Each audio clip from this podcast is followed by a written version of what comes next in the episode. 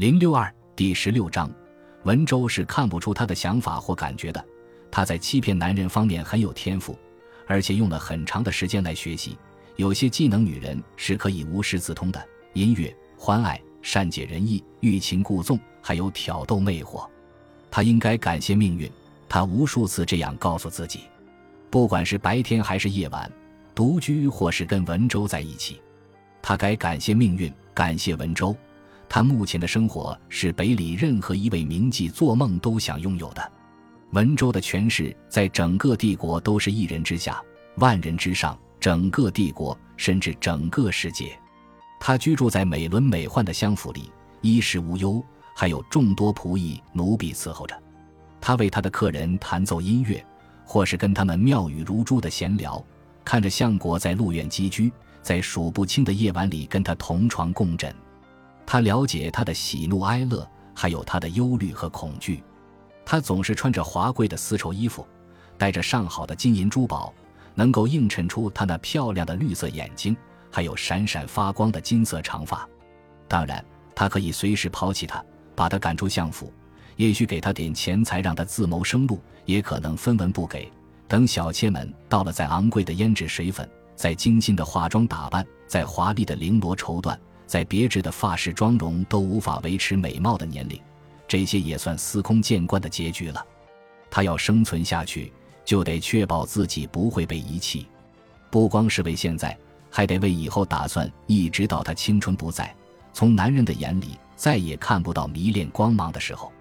即便如此，他也没有谨小慎微的行事，依然是悄悄地雇佣看林武士，又或者在廊主偷听文州的秘密谈话。那次过后的好几天，他一直有点心烦意乱，草木皆兵。生怕自己的行为被发现了，在相府里，除了文州，还有其他人盯着他。他的结发妻子倒是从不跟妾室们争风吃醋，他一门心思扑在烧拱炼丹上，以图长生不老。但其他的妾室跟他可不是一团和气，还有那些忠心于他们的贴身丫鬟。这种权贵之家的后院完全可以媲美战场，有许多诗人们经历过。还写了不少相关的诗词，事情总是接踵而至。今天早上来了一名马外的使者，没过多久，文州和他的妻子乘马车出去了。匆匆忙忙的准备过程中，文州止不住骂骂咧咧，满脸通红，一副恼羞成怒的样子。很显然是他的堂妹要求他们出席下午和晚上的宴会。既然现在一片四海升平，也没有特别紧急的军国大事。这样的邀请总是无法拒绝的，即使是相国大人。毕竟他是靠着堂妹的关系才能当上这个相国的。当然有个借口可以用，他也明白文州巴不得能找那个借口。现在确实有一个迫在眉睫的危机，但他和荣山之间越来越紧张的关系，并不能摆到台面上来当做拒绝文谦的借口。除非他做好准备，打算在皇帝陛下面前参上荣山一本。而春雨知道他不能，还不到时候。这个世道处处危机，而他们必须得步步为营。文州已经捎信给他的谋士，神流也会很快乘马车赶到马外。每次有可能面圣的时候，文州都希望神柳能够在自己身边。相爷现在越来越倚重神柳，这是相府里每个人都知道的秘密。尽管春雨尽了全力去查探。但仍然不清楚神柳到底有没有参与对某人的刺杀。虽然那个某人已经化险为夷，从遥远的西域赶了回来，他摆脱了那些致命的危机，很有可能是因为他的帮助。那或许是他做过最鲁莽的事情。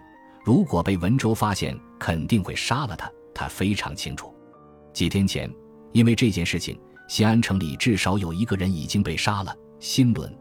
就在沈泰回来的消息传来的时候，新伦被杀，现在还是个秘密。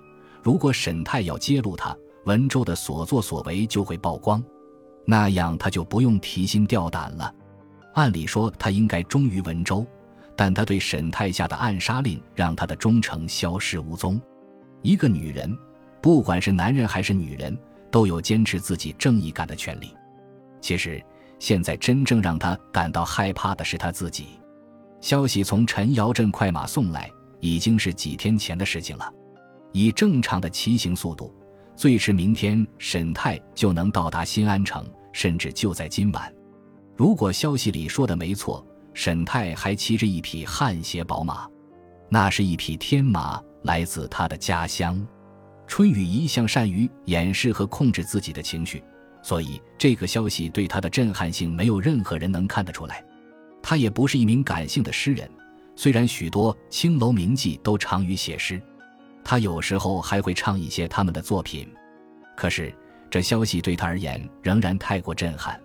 汗血宝马，还有他还活着，离新安城越来越近。在分别两年之后，早晨已经过去，他用过午膳，在房间里小憩了一会儿，然后走到花园的竹林里散了会儿步。时间真是过得飞快。他坐在湖畔的石凳上，头顶的檀香树叶洒下一片阴凉。他想着，如果文州下午被召去马外赴宴，估计今晚上都回不了家了。就在这时候，第二名信使来了，管家来花园里找林基。他觉得那位管家不喜欢他，不过他看上去也不喜欢任何一名相爷的妾室，倒也不是什么大事。